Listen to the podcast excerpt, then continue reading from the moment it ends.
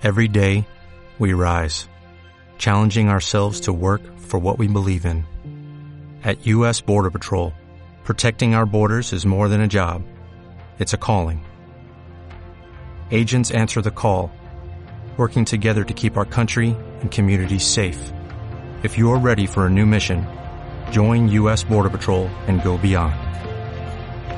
Learn more at cbp.gov/careers. Y cuéntanos, ¿te gustaría aprender mucho más sobre el riesgo en los mercados financieros y de dónde vienen estas exuberancias y estas crisis financieras de vez en cuando? Quédate aquí porque en el episodio 102 de Inversapiens te contamos todo. En el mundo de los inversionistas, el que más sabe sobrevive. Los inversionistas somos seres en constante transformación, para bien o para mal, tú eliges. Si elegiste ser el mejor, llegaste al lugar indicado. Aquí aprenderás tips de líderes de diferentes manadas que te enseñarán nuevos ángulos y miradas para que te conviertas en una mejor versión de ti. Un Inversapiens con múltiples conocimientos, olfato fino y visión estratégica. Un ser evolucionado que sabe moverse en todos los lugares, empresas y mercados. No peligra su dinero, consigue mejores trabajos y el miedo no lo paraliza. Bienvenidos a Inversapiens. Todos somos inversionistas. Con ustedes, Nicolás Magner y Carlos Escandar. Hola amigos de Inversapiens, ¿cómo están? Bienvenidos al capítulo 102. Hoy día tenemos preparado un capítulo bien especial, pero antes de comenzar con el capítulo, eh, bueno, primero que todo un mensaje personal, agradecerle a todas las personas que nos escriben, eh, mensajes por interno, correos, mensajes por Instagram, por el grupo de Telegram, o por Telegram, o por WhatsApp, por todos lados, la verdad que que cada día llegan más mensajes con agradecimientos, con buenas intenciones, con dudas también porque es parte de y, y también nos gusta, nos gusta poder ayudarlos a que inviertan mejor y a que cuiden su relación con el dinero, pero está muy bacán que nos escriban, nos motivan, nos dan alegría, así que bueno, eso. Y siguiendo, recuerden ir a www.inversapiens.com en el sitio web, si dejas tu correo a cambio, recibirás un curso de planificación y libertad financiera que te, permitirá eh, establecer los primeros pasos de un plan sólido de largo plazo de finanzas e inversiones eh, que seguro te va a ayudar, seguro te va a ayudar. Con, con, Nico lo hicimos, lo hacemos mes a mes, año a año y no, nos ha rendido muy buenos, muy buenos frutos y dividendos. Y antes de entrar al capítulo, ¿cómo estamos, profesor? ¿Qué cuenta? Le cedo la palabra. Bien, aquí estamos. Bien, aquí estamos contentos, con harto movimiento en el en Inversapio. Estamos eh, ya casi terminando el entrenamiento de ETF, que, que ha estado muy bueno. Hay, hay, hay 90 inversionistas que están ya empezando a invertir en ETF y, y van bastante bien. Eh, nosotros también hemos aprendido un montón de ellos, así que contentos por ese lado y ya preparando el proyecto, preparando la, la, la, el último, la última parte del año que tiene que ver con libertad financiera, que, que, que yo creo que al final es un, es un tipo, es una mezcla, es una buena mezcla entre, entre filosofía, finanzas, liderazgo y, y que ayuda mucho a ordenar a las personas y a, reconectarse con, su gestión del dinero. Así que ahí estamos, vamos a estar avisando a través de todos los grupos de Telegram, de Instagram, de, eh, a través de la página, de los correos electrónicos, para que, eh, para que cuando ya comience la semana de libertad financiera nos podamos reconectar, como en todos los años, toda la tribu ahí eh, compartiendo y aprendiendo y sacando la mejor versión que podamos sacar. Así que en eso estamos. Pero eh, lo que nos tiene, lo que nos trae hoy día es un tema que es poco abordado ¿eh? en, los mercados financieros, casi nada abordado en, en, la, en la, digamos, en la contingencia nacional. Es poco lo que se habla de esto, pero cada vez que ocurre, eh, nadie sabe por qué ocurre y se toma obviamente la agenda noticiosa por una buena cantidad de semanas y deja a su paso una tremenda cantidad de daño y de, y de miedos y de pérdida económica. Y me refiero a las crisis financieras. Y lo que, lo que pasa es que las crisis financieras, lo que estamos viendo es que cada vez las volatilidades en los mercados financieros son más grandes, eso se llama exuberancia financiera, ¿cierto?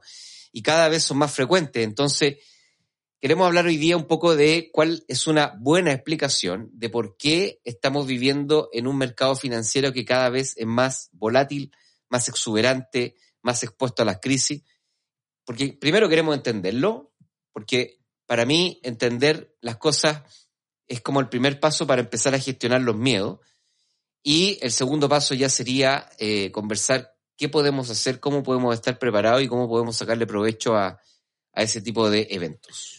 Sí, Nico, y vamos a hablar del, de un libro, ¿no? Claro, vamos a hablar de un libro que habla sobre eso.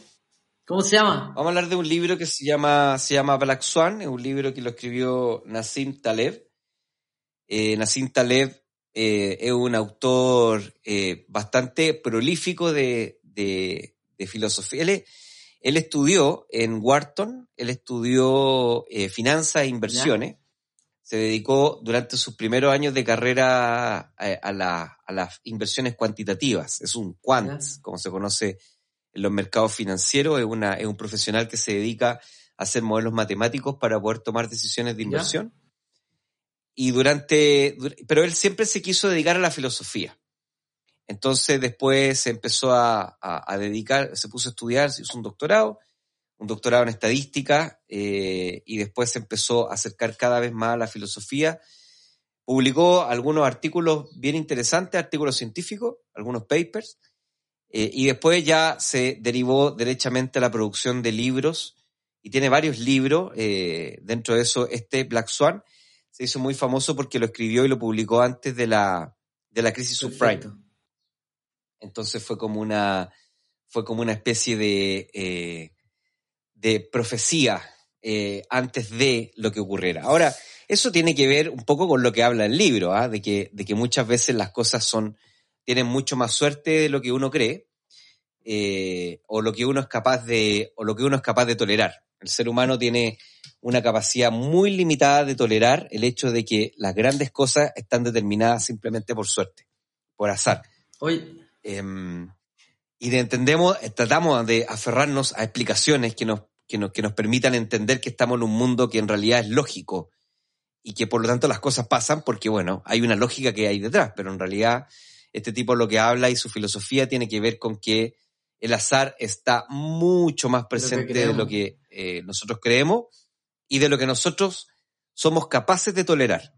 Hay un tema ahí de un seco cognitivo de, la capacidad de tolerar que la aleatoriedad es mucho más parte de lo que nosotros creemos. Sí, Nico, acá hay dos cosas con las que me gustaría empezar, porque ah, yo no me leí el libro, lo admito, pero, pero sí entiendo de lo que habla y hay y este concepto que hablaste recién a mí me marca porque yo soy una persona súper racional que busca tener todo bajo su control, todo lo que se puede. Y me ha costado en los últimos años ir liberando esa, esa, esa sensación de control a entender que hay cosas que simplemente no se pueden controlar ni gestionar. Y la primera pregunta que te quiero hacer, porque entiendo que el libro se, trata de esto, la primera pregunta que te quiero hacer es ¿por qué se llama Cisne Negro? Porque la historia que hay detrás es, interesante. Bueno, sí, una de las cosas que caracteriza, que caracteriza a Taleb es su capacidad para contar historias, ¿ya? Y es muy irreverente. Entonces, explica, tiene libros que son muy complicados de leer. Hay un libro por ahí que habla de, sobre la, la matemática que hay después de, la, de las colas, eh, que cuando uno mira un problema financiero de una campana de Gauss. Entonces, él, él dice que él vive justo en el límite de las colas, ya que es como donde pasan, donde la probabilidad no es capaz de explicar lo que pasa. Es un libro con una matemática que no, o sea, yo lo tengo el libro y no se puede entender, así de plano. Hay que leérselo como decía tu profesor Bonifaz, hay que leérselo con un pañuelo, me decía cuando, cuando estábamos en el doctorado, me decía, me decía, maestrito, este libro hay que leérselo con un pañuelo, me decía, porque uno llega a llorar mientras, llora. Ya, buena. Entonces, entonces, bueno, pero, pero, pero además tiene toda una línea de libros que son, eh, que son masivos masivos, entre comillas, porque en realidad son masivos, pero dentro de una elite eh, media, intelectual bien, bien definida. Por eso es bonito que hablemos de esto acá en Inversapien, porque los invito a que se, se compren el libro y lo lean. eh, porque se entiende muy bien y además es muy bueno para contar historias mientras explica cosas que son muy complejas. Entonces, él dice, él, él, él trata de hacer un punto desde que comenzó a estudiar, a él le llamaron mucho la atención el efecto que tenían las cosas que eran altamente improbables. Ya. O sea, cómo cosas que son extraordinariamente poco probables al momento de ocurrir son capaces de cambiar el juego por completo. Perfecto. Es como una especie como de terremoto tipo cataclismo. Imaginemos un cataclismo que haga que, sé yo, no sé, porque Chile se parta en dos. Entonces, ya no, no somos un solo país en un solo continente, sino que son, hay dos continentes. Imagínate que se parten dos así y, quedamos. Es tan fuerte el hecho, el evento, que hace que lo que queda después es completamente diferente a lo que era antes. Algo parecido podríamos pensar en la pandemia, que es tan fuerte el shock que estamos viviendo con esto de la pandemia, que al parecer hay varias cosas que van a quedar así. Entonces, eh, de eso se trata. Entonces, y él, y él intentaba explicar esto y, y, hasta que llega dentro de, porque él es un, él se clasifica como un lector voraz, un tipo que lee mucho, eh, de, muchos temas. Entonces, él leyendo una historia ahí de, de las colonizaciones de, la, de, la, de los británicos, los británicos en el siglo XIV, XV, eh, eh, digamos, eh, uno de sus principales motores de la economía era conquistar y, navegar, ¿cierto? Y conquistar nuevas, partes. Entonces, descubrieron, el último país en, ser descubierto fue Australia, que era, es, es una, una isla, ¿cierto? Una isla muy grande, y fue descubierta. Entonces, cuando cuando se bajan a Australia, una de las cosas que, que, hacen, que hace el hombre es que, bueno, elimina a una gran cantidad y diversidad de fauna nativa en Australia. Ahora, ¿qué es lo que pasa? Antes de que eso ocurriera, había en el mundo toda una especie como de acuerdo para poder compartir el conocimiento. Y la forma de compartir el conocimiento era a través de cartas. ¿Ya? en donde los naturistas, que eran uno de los científicos más productivos y además, eh, digamos que había mayor cantidad de científicos en, ese, en, ese, en esa línea, botánico, naturista, eh, biólogo, qué sé yo, etcétera, lo que hacían es que observaban las especies, las plantas y los animales, y las describían. Y entonces cada vez que descubrían una nueva especie, la publicaban. ¿Qué lo, ¿Qué es lo que era publicar? Era mandarle una revista, igual que hoy día. Era mandar una carta a una revista y la revista lo que hacía es que le mandaba esta carta a otros expertos. Todo esto viajaba a través de los barcos, ¿eh? o sea, eran meses y meses de espera para que otros expertos dijeran si efectivamente eh, lo que un, está escribiendo acá no claro. existe. Es un nuevo descubrimiento. Y se inscribía la especie. ¿Ya? Entonces había, había uno, unos naturistas que eran muy específicos que se dedicaban a observar aves marinas. Y dentro de esas aves marinas lo que hacían era observar a un ave muy particular que eran los cisnes. Entonces los naturistas, cada vez que publicaban paper, ellos decían que existían cisnes blancos y existían cisnes blancos de cuello negro. Yeah. Ese, era, ese era como el, era como lo que se sabía, lo que se conocía. Entonces, la forma de publicar la ciencia era en base a lo que existía. Bueno, el, el, caso fue que cuando se descubrió Australia, una de las cosas que más remeció al mundo científico de la época es que encontraron a una nueva especie de cisne que era el cisne de, del cisne negro. Que, by the way, se extinguió, pero, eh, pero se vio volar ahí un cisne okay. negro. Entonces, ¿Por qué el autor dice que esto es como muy parecido a lo que él piensa, que los eventos altamente improbables pueden causar cambios rotundos en, el, en la realidad? Y es porque en ese momento, cuando se vio el cisne negro, toda la comunidad científica se inspiró para desarrollar lo que hoy día conocemos como el método científico. ¿Por qué? Porque el método científico hoy día no acepta una realidad, sino que rechaza. Aquí es un tecnicismo que no tiene sentido que entremos acá, pero básicamente los científicos lo que hacemos es que rechazamos ciertos eventos con cierta probabilidad Entiendo. de ocurrencia, pero no aceptamos la realidad, sino que rechazamos lo que no es real, la hipótesis nula. Entonces, desde esa perspectiva, una vez que se vio este signo de cuello negro, entonces dijo, mira, lo que podemos decir es que al momento no hay cisnes rosados, por ejemplo. Pero no podemos decir que hay cisnes negros, blancos y blancos de cuello negro. Que los cisnes son así, sino que podemos decir que no son. Ah, está un poco complicada esa manera de. Sí, es una forma, es una forma filosóficamente lógica para poder, para poder, eh, digamos, establecer una realidad sin tener que, sin tener que, sin tener que descartar eventos probabilísticamente muy pequeños. Bueno, y por eso le puso Black Swan a su libro. Eh, una cosa muy rara, él lo cuenta en el libro, obviamente, una cosa muy rara de cómo llega ese libro. Pero además de eso, hay que decirlo, una de las cosas que hizo más famoso este libro fue que lo hizo antes de la crisis subprime. Por lo tanto, muchos em, reconocieron en él la capacidad de adelantarse. Él en el libro no habla de que va a haber una crisis financiera, sino que él lo que habla en el libro es la probabilidad de una crisis financiera y cómo la gente vive como si no existiera esa probabilidad y cómo la gente no se prepara frente a ese evento. Y él cuenta cómo él trabaja preparándose para esa crisis. Entonces, cuando existió esa crisis, el tipo obviamente ganó una cantidad de plata gigantesca, porque estaba, invertido, estaba invertido eh, digamos, a la hipótesis de una crisis, de una crisis Oye, Nico, pero a ver, eh, varias cosas, o sea, si estoy de acuerdo, o sea, para que la gente entienda desde, la perspectiva de las inversiones, y no solo de las inversiones, sino que cualquier plan de negocio, cuando hacemos planes al futuro, eh, es, es, es, es algo que se usa mucho, usar eventos probabilísticos.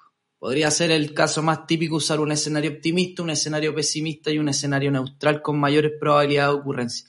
Pero es verdad lo que decís tú, o sea, yo por lo menos las veces que me he visto enfrentado a desarrollar eh, eh, escenarios futuros, nunca tomo en consideración eh, los escenarios muy poco probables. O si, si los tomo en consideración, le asigno una probabilidad muy pequeña, que es la probabilidad de ocurrencia que tiene. Entonces, prácticamente en la proyección no tienen un efecto esos, esos eventos poco probables, pero también es cierto que ocurren y que cuando ocurren cambian, eh, cambian la estructura del sistema. O sea, por ejemplo, y, algo que vi yo el otro día, estaba haciendo un análisis de volatilidad de los activos y es increíble cómo ha aumentado la volatilidad, cómo ha aumentado la desviación estándar de los activos después de la, digo, de las acciones del, del mercado norteamericano y el chileno y el dólar, por ejemplo, el dólar peso, después de la crisis del coronavirus.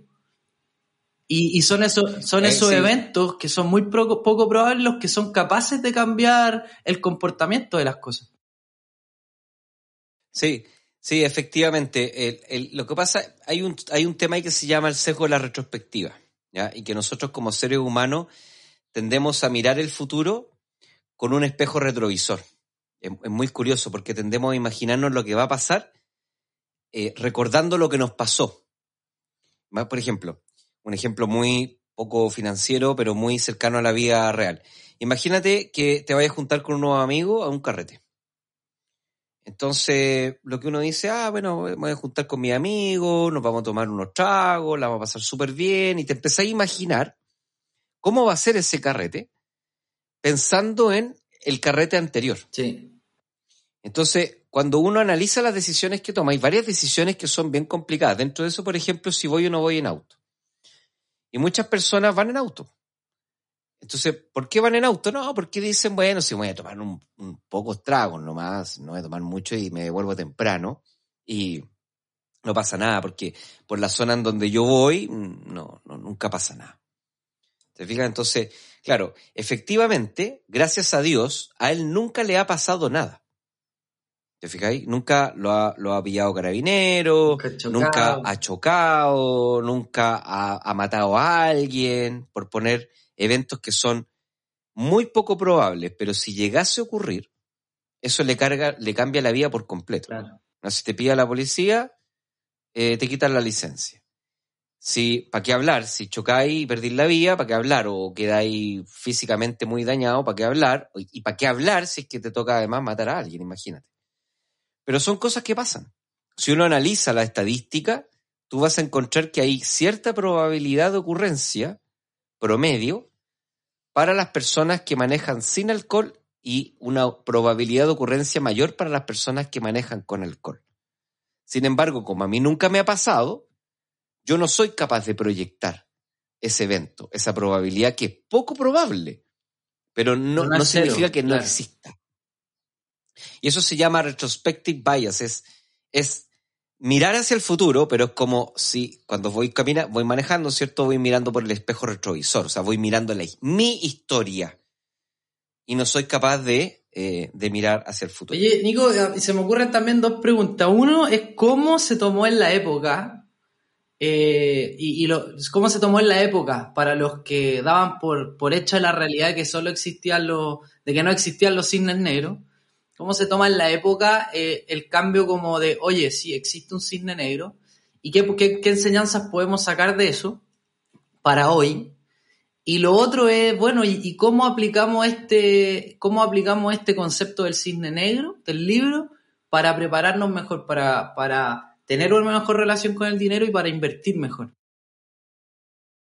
Ya, muy buena pregunta. Bueno, en el cisne negro al final la comunidad científica y lo que deberíamos nosotros adoptar hoy día es decir, mira, no te puedo decir lo que es, lo que te puedo decir es lo que no es. ¿Ya? ¿Ya? de eso se trata, es decir, el método científico lo que hace es que decir, mira, yo analizo un fenómeno y no es esto. No es, los cines negros no son rosados.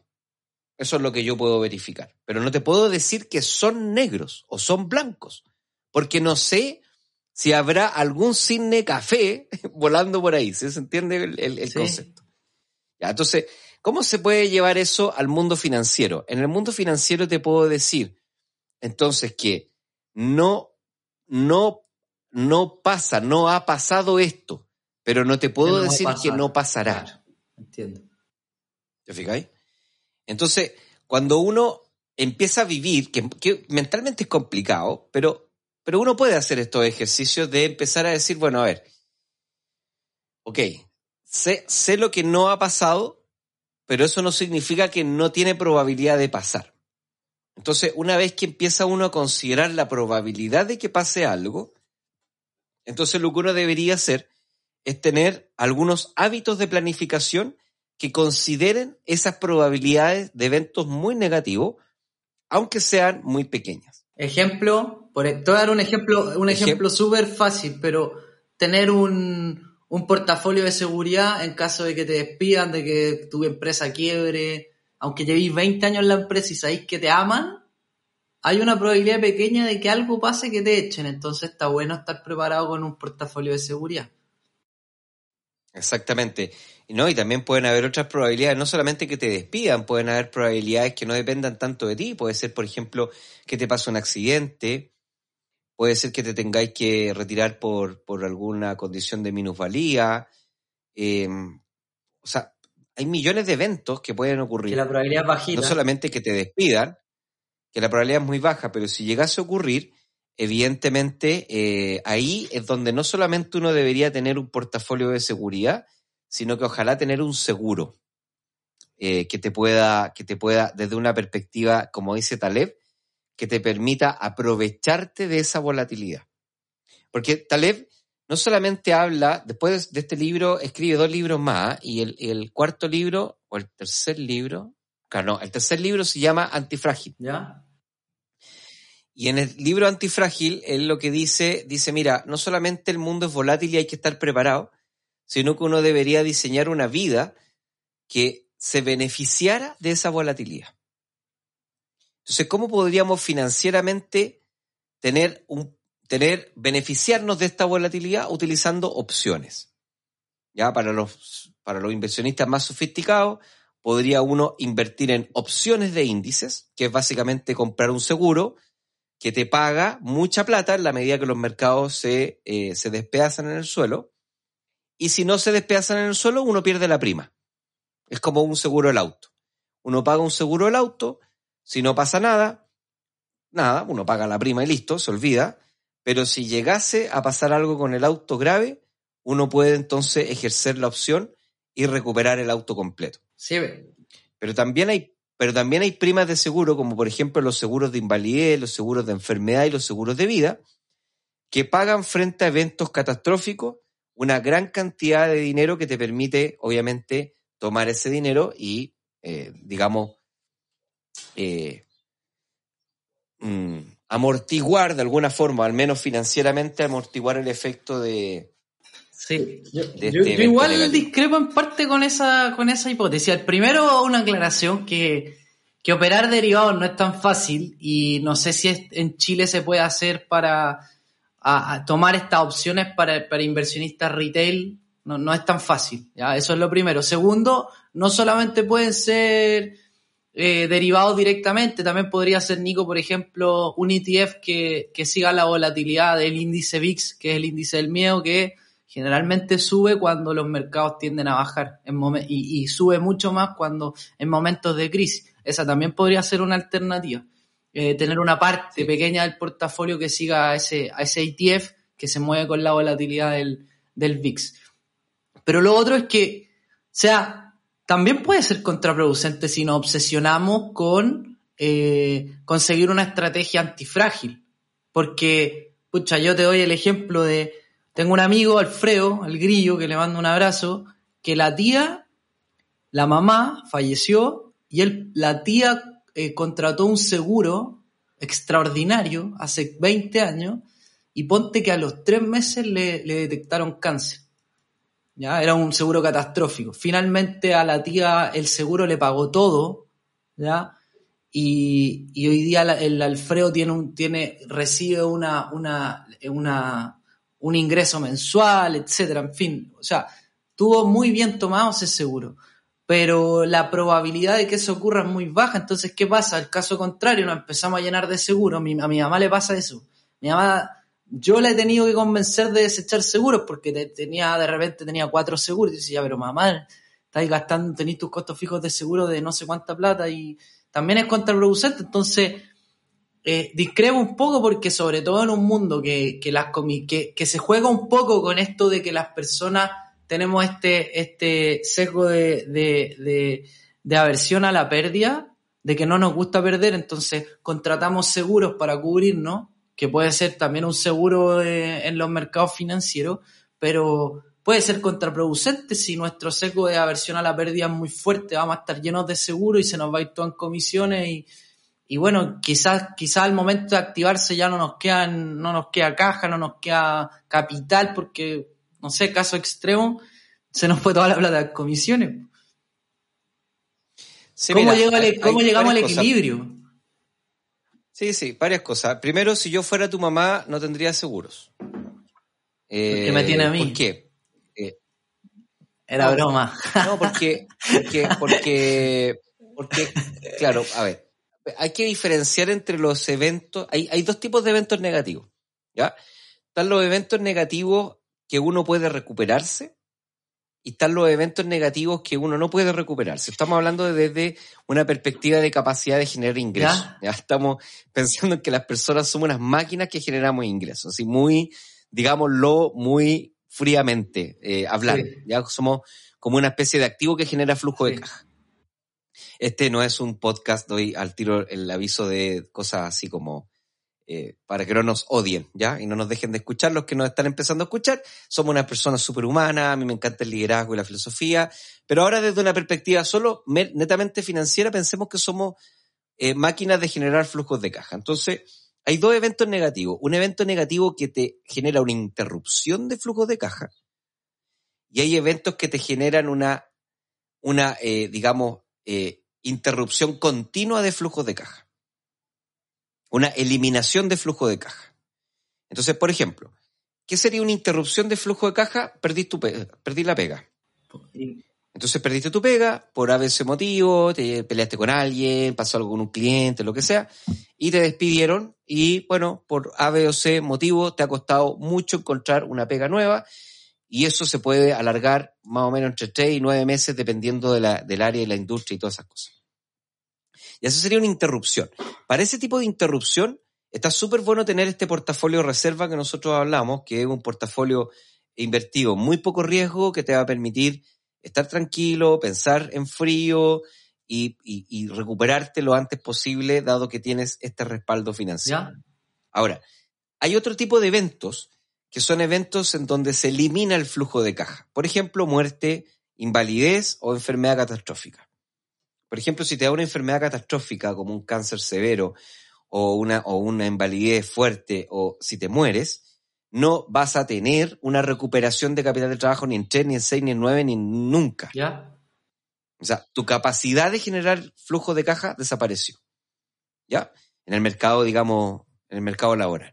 Entonces, en ese caso, es conveniente tener un seguro siempre y cuando necesites los flujos de caja. Ahí es donde está el, tema de por qué yo, en el caso de tu mamá, por ejemplo, yo no contrataría un, seguro. ¿Por qué? Porque ya tiene hijos grandes ya. Y, tiene una fuente de ingresos. hijos grandes. Tiene propiedades que le generan ingresos. Cuando tú ya tenés propiedad y además tenés, eh, eh ¿cómo se llama?, hijos grandes, no tenéis necesidad de recuperar flujos de caja. ¿Te fijáis? En cambio, en el caso mío, que tengo hijos chicos, sí tengo que tener eh, seguros de vía, porque si me pasa algo a mí, que se elimina mi flujo de caja, hay todavía personas que dependen de esos flujos de caja. Por lo tanto, no me sirve tener un portafolio ahí, cero riesgo, ¿cachai? Eh, como de seguridad financiera, porque eso se va a acabar en seis meses. ¿Y seis meses qué van a hacer mis hijos que tienen 10 Bueno, entonces todos tenemos que tener un seguro de vida en casos catastróficos. No todos, ¿Cómo no? No todos, pues. Estoy dando la clave, estoy, estoy dando la clave, estoy diciendo que todos los que todos los que no, no están jubilados. No, porque por ejemplo en tu caso yo no tendría un seguro de vida. ¿Por pues, qué? ¿Por qué vaya a tener y para qué vaya a tener un seguro? Porque no tengo hijos. O sea, si te, imagínate te morí. Sí. ¿Qué, va a pasar? No, claro, no tengo tan, no tengo a nadie que dependa de mí. Claro. No pasa nada, ¿te fijáis? En cambio, todas las personas que tengan carga, o que, digámosle carga, esa es la palabra cariñosa y lo digo a los hijos, a las cargas, ¿cómo están cargas? ¿Cómo hicieron? Eh, si tú tienes cargas, si tú tienes cargas, sí, así yo lo saludo todas las mañanas. No, para ponerle humor, no es así. Ya. Eh, eh, si tú tienes cargas, si tú que me estás escuchando tienes cargas, ya sea hijos o cualquier cosa que dependa de tu flujo de caja, además de ti, por supuesto, entonces vas a tener que pensar en un seguro de vida. ¿Por qué? Porque como dice Nassim Taleb, es muy poco probable que pase, pero si llegase a pasar, lo que va a pasar es que se va a cambiar completamente la vida de tus hijos si es que tú te mueres. Entonces, tú lo que tratas de hacer con esto es que obviamente la vida va a cambiar, eso no, no, hay, cómo, no hay cómo evitarlo, sin embargo, desde una perspectiva financiera, ellos van a poder tener recursos para poder adaptarse a esa nueva realidad. Entonces, en ese caso, sí, un seguro de vida me parece que es un producto. Y ojo, ¿ah? Porque los seguros de vida son caros y yo sé que hay comisiones, no, no, no, no, no soy, obviamente tengo, así que sé que hay comisiones en eso, pero cuidado, porque hay personas, por ejemplo, que se gastan más plata en un seguro de auto que en su propio seguro de vida. O hay personas que tienen seguros de vida que son, por ejemplo, de 1000 UF. Claro.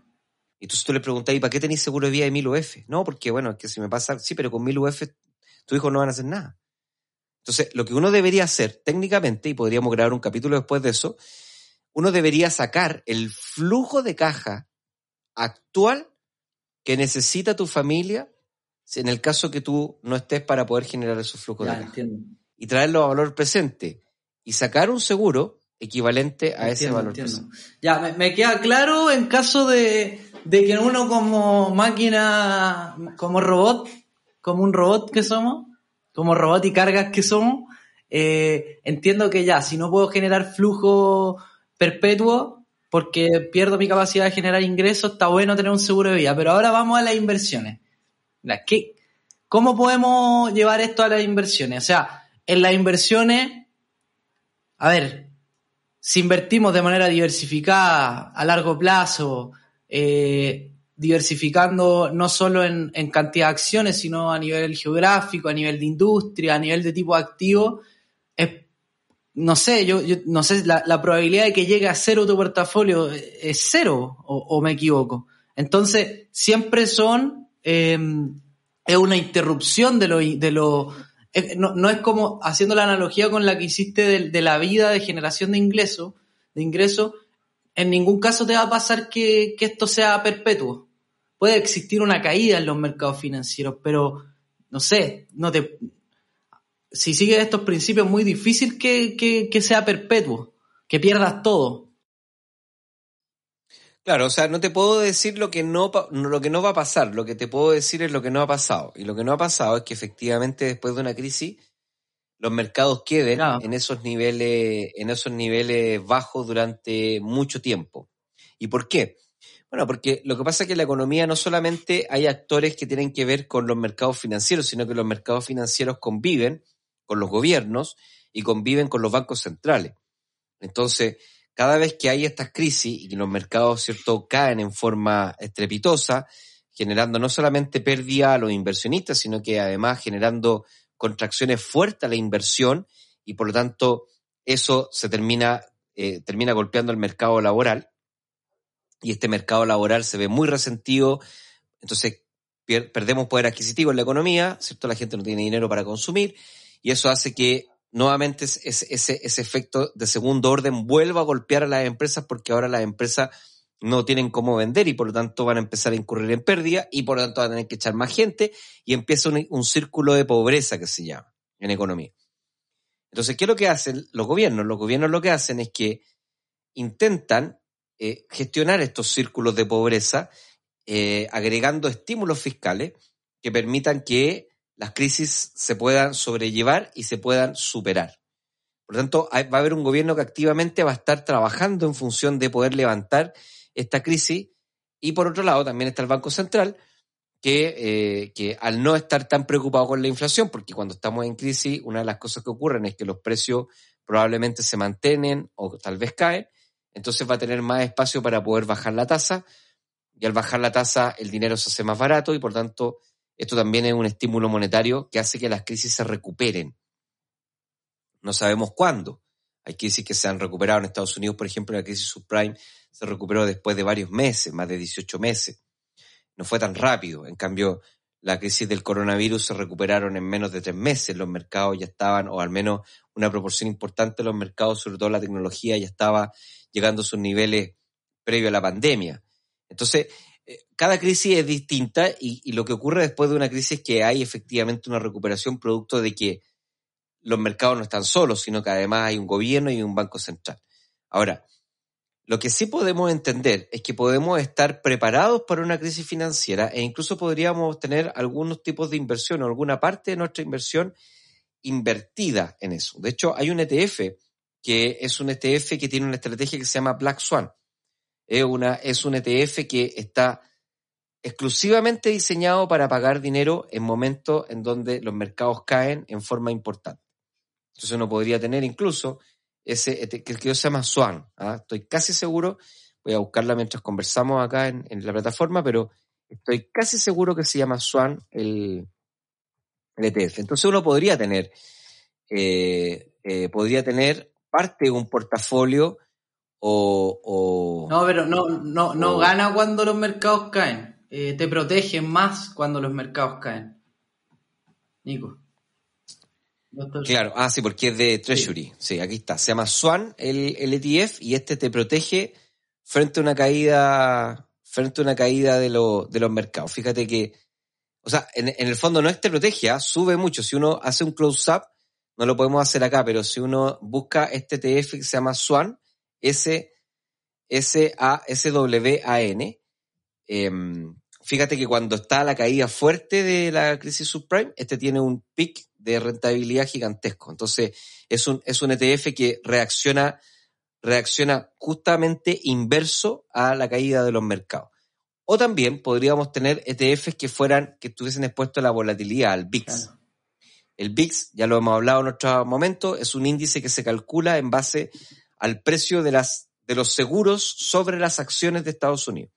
Por tanto, cada vez que los mercados caen o, creemos que van a caer, las pólizas de los seguros contra la caída de acciones suben porque los inversionistas quieren comprar esos seguros, haciendo que los precios aumenten y eso hace que el VIX aumente. Entonces también hay algunos eh, e que están expuestos al VIX, haciendo que cuando el VIX sube, esto también genera una rentabilidad y por lo tanto te beneficias frente a una caída de los mercados. Oye, espérate, entonces hagamos un resumen. Tenemos, por un lado, eh, pueden ocurrir cisnes negros, eventos muy poco probables a los que en general les, les- ponemos muy poco peso. O sea, como que lo, lo sacamos de los análisis del futuro. Eh, pero según este libro de Nassim Taleb dice que es mejor estar preparado. Entonces, por un lado tenemos la vida. ¿Qué pasa si como nosotros, generador- generadores de ingresos, nos vemos, eh, nos podemos ver en algún problema en la vida que tengamos que tener una interrupción de ingreso? Esa interrupción puede ser a nivel continuo o a nivel esporádico por un par de meses. Si a un nivel de meses, o sea, un plazo de meses o de un año, algo así, está bueno tener un portafolio de seguridad para estar preparado. Ojalá invertido en algo seguro, en un ETF de renta fija o en algo que no tenga mucha volatilidad.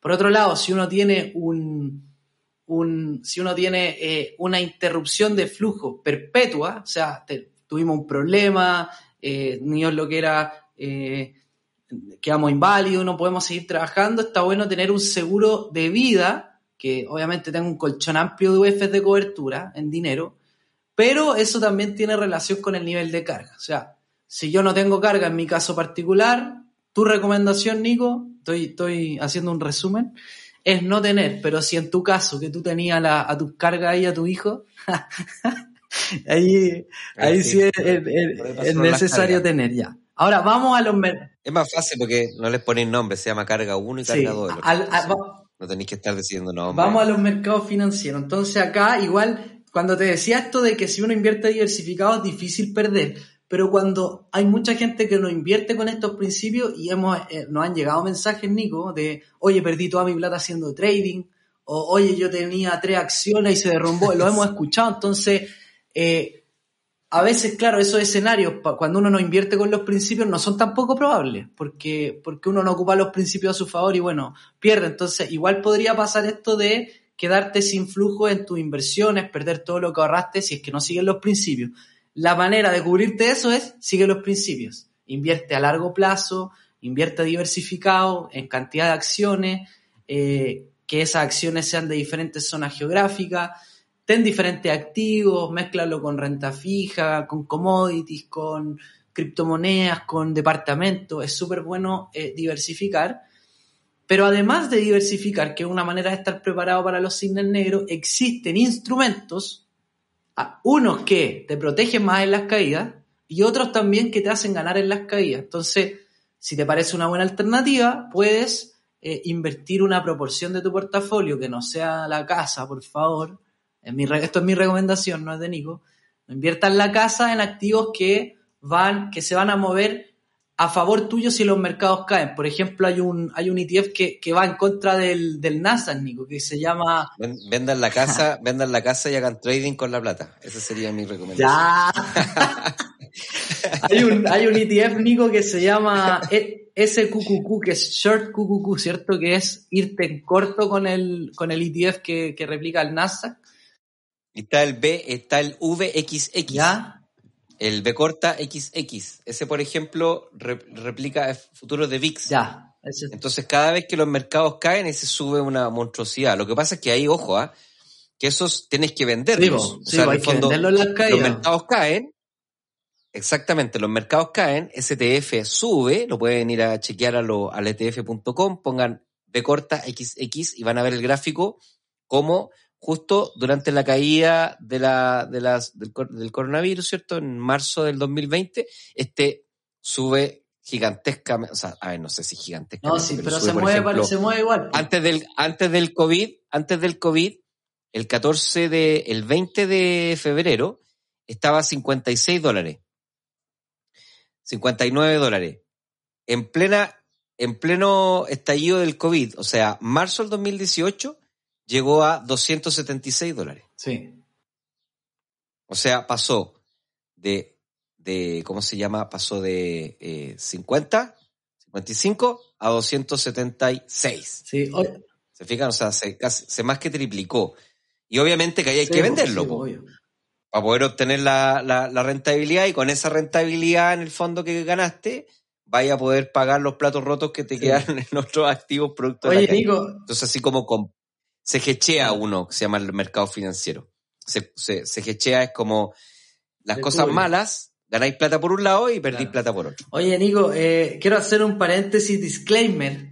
Por favor, no, no crean que le estamos diciendo, oye, vayan todos a invertir en contra de los mercados financieros. No, no, no, no, no, no. En ningún caso. Yo, por ejemplo, el, No, el no. SQQQ que se va en contra del, del índice Nasdaq de Norteamérica, yo no lo recomiendo en particular y yo por mi política no lo tendría. Solamente estamos diciendo que existen alternativas que pueden ser buenas si es que no pones toda la plata de tu portafolio, sino una parte quizás menor para estar preparado en caso de que venga un... Esto además de estar diversificado por tipo de activo, etcétera, etcétera, eh, además podrían ser estas opciones, por ejemplo, el, un ETF que, siga el movimiento del VIX, que claro, tu portafolio en general, el, resto de tu portafolio en una caída de los mercados financieros va a caer, pero por otro lado va a tener esta pequeña proporción que va a seguir al VIX, que el VIX va a subir en un momento de crisis. Te recomendamos vender ahí, no lo mantengas porque después los mercados se van a recuperar y vas a perder lo que ganaste. Entonces vendes y con eso sopesas algo de la caída de, de, los mercados financieros. Pero por favor, no creas que te estamos diciendo vende todo, haz trading con el VIX y vaya a ganar cuando el mercado se caiga. Por favor, que no se entienda así. No, no, de hecho, hay que, de hecho, por ejemplo, los costos de administración de este, de estos ETF eh, son de 0,89%, o sea, igual son ETFs caros, ya sobre, sobre 0,6%, em, eh, ya podríamos entrar como en la barrera de los caritos, así que tampoco se trata de meter toda la plata ahí, sino que esto, velo como un seguro que te permita de alguna forma ganar con, con, con algo de tu portafolio, que puede ser un 10, un 15% de tu portafolio, tenerlo ahí de tal manera de que se va a generar tres, cuatro veces mucha rentabilidad y con ese tres, cuatro veces más rentabilidad vas a poder compensar la pérdida de tu Sí, portafolio. un global. ejemplo, Y de esa forma, Nico, un ejemplo súper espérate, y de esa forma, y de esa forma tú suavizas tu resultado. El concepto acá es suavizar el resultado. Es mientras exista volatilidad en los mercados financieros, tú tienes una estrategia que te permita suavizar la rentabilidad para poder hacerla crecer en el largo plazo, pero con menos volatilidad y con más Sí, tranquilidad. Nico, un ejemplo así súper concreto, pero para el coronavirus, el Standard Poor's se cayó un 35%. Supón que tenías 10 mil dólares invertidos en Standard Poor's, ¿ya? Perdiste 3.500 dólares, o sea, te quedan 6.500 dólares. Pero por otro lado, supón que un 10% más o menos lo teníais siguiendo al índice VIX, ya que teníais mil dólares siguiendo al VIX. No sé a cuánto llegó, pero creo que por lo menos se multiplicó por 3. O sea que esos mil, 3,5, esos 4. mil dólares Hubiera ganado la misma pérdida. hubiera- hubiera- si hubieras y, y obviamente vendiendo cuando sube Tenéis que vender en Sí, el máximo, pues claro, tenéis que vender cuando la, cuando, cuando veis que las noticias están hablando todo el día de los mercados, ahí tenéis claro, que, o sea hay- o tenéis que meterte al grupo Telegram porque ahí Sí, vais a cachar el tiro ya, cuando en ese mismo ejemplo esos mil se hubieran vuelto 3.500 o 4.000 y hubieran sopesado la pérdida tendríais los mismos 10.000 pero eh, bueno sopesaste la pérdida de la caída ganaste con la caída porque estabas hecheado como dice Nico y bueno eso te permite después la recuperación vivirla con más tranquilidad. Exactamente, sí, de eso se trata. Así que, no, nada más que eso. Eh, bueno, no hablamos mucho del libro, eh, tal vez podemos juntarnos otro episodio y hablar un poquito más de por qué los mercados financieros son así de volátiles, porque el libro también tiene harta explicación de el por qué, o al menos la explicación de Taleb de por qué estas cosas son, tan volátiles. Eh, pero yo diría que a modo de resumen, y, hacerlo así bien, bien franco, todas las personas deberíamos tener un portafolio de reserva. O sea, invertido en un ETF que se mueva muy poco, un ETF de renta fija o depósito a plazo, eh, muy poco ahí disponible, que tiene que equivaler entre 3 y 6 meses de tu sueldo. Y después, sobre eso, debiésemos tener un portafolio que considere un porcentaje de un 10, un 15% de invertir en cosas que se beneficien extraordinariamente frente a una crisis financiera. Porque ese 10 o 15% va a ganar mucha plata cuando el resto del 85% está perdiendo plata. De esa forma vas a estar, vas a ir suavizando tu portafolio, ¿ya? Y tercero, en, el cuanto, en cuanto a los seguros, em, yo diría que debiésemos tener mejor consideración de la probabilidad de que nos puedan pasar eventos que puedan no interrumpir nuestro flujo de caja, que puedan dañar a perpetuidad nuestros flujos de caja. Y dentro de esos tenemos enfermedades catastróficas, tenemos invalidez y tenemos la muerte. En el caso de la enfermedad catastrófica y el invalidez, yo diría que todas las personas deberíamos tener algún tipo de seguro eh, o de resguardo, porque estamos, vivimos en una sociedad donde la salud es cara, lamentablemente, nos guste o no nos guste, nos vamos a en un debate político, no tenemos tiempo, pero eh, todos tenemos por obligación que contratar un seguro de salud, que es la ISAPRE o FANASA, y sobre eso deberíamos tener un seguro complementario porque muchas veces las, las enfermedades pueden ser extraordinariamente caras. Y eso también genera mucha carga para la familia y para uno mismo. Así que todos deberíamos tener eso definitivamente. Y eh, para el caso de, para el caso del seguro invalidez, también deberíamos tener un producto de un seguro invalidez. Todos, creo yo, ¿ah? esa es mi, mi, mi visión. Ahora, los que tenemos carga, deberíamos tener también un flujo, un seguro de vida, y ese seguro de vida debería ser equivalente a la cantidad de recursos que debería necesitar nuestro hijo hasta, eh, digamos, eh, su último año de, formación, que podría ser una carrera, qué sé yo. Hay que sacar la cuenta, hacer presupuesto, podemos hacer un capítulo sobre eso y traerlo a valor presente y decir, ok, necesito un seguro de tanta UF dependiendo de la cantidad de cargas que tienen, que tengo. Oye, Nico. Hay otras cosas que no mencionamos, pero tener propiedades, tener créditos hipotecarios también pueden funcionar ahí como, como seguros, porque si uno se muere, está el seguro de, de, de cada propiedad que tenga un, un, digamos, que esté hipotecada, por obligación tiene que tener un seguro de vida. Así que eso hace que automáticamente eh, eh, esta propiedad quede pagada, que el, que el hipotecario quede pagado y por tanto la propiedad queda de administración de las personas, los herederos, y de esa forma también se pueden generar flujos de caja. Oye, Nico, un dato freak, hay todo un dato curioso antes de irnos. Si te ibas corto en, en el QQQ, si te ibas corto en el Nasdaq, el, el ETF a principios del 2010 costaba 98 mil puntos. Y hoy día, hoy día cuesta 7 puntos. ¿Ya? Así como para que te hagas una idea lo que, lo que era irte corto en el Nasdaq. ¿Ya? Eh, eso, como pues, dato curioso. pues efectivamente, pues claro, son, son, son, eso, ahí Taleb cuenta que él lo que hacía era que todos se reían de él porque él invertía eh, en ese tipo de productos. ¿Ya? Entonces, claro, eh, y él cuenta la historia que en el libro, léanselo, pero habla de la historia de, de sus compañeros de la mesa que vivían en ciertos barrios y que tenían ciertos comportamientos, andaban en ciertos autos y que después de la crisis subprime, en el fondo, los nunca más los vio.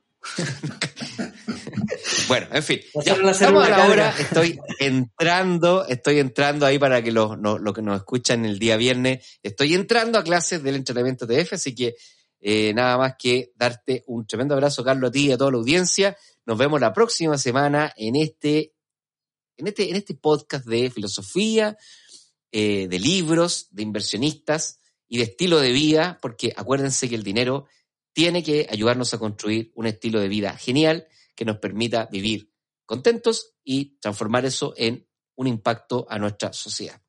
Impacto positivo, por supuesto. Así que nos vemos. Eh, un gran saludo de este podcast, el podcast, el mejor podcast de inversiones del mundo, llamado del Chao. Chao, nos vemos. Esperamos que este episodio te haya entregado el conocimiento para estar un paso más cerca de ser una mejor versión de ti. No te olvides compartir, comentar, déjanos tu valoración y ayúdanos a conectar con más inversionistas. Un gran abrazo y nos escuchamos la próxima semana en un nuevo capítulo. Pasa a la acción, aplica lo que aprendiste y conviértete en un Inversapiens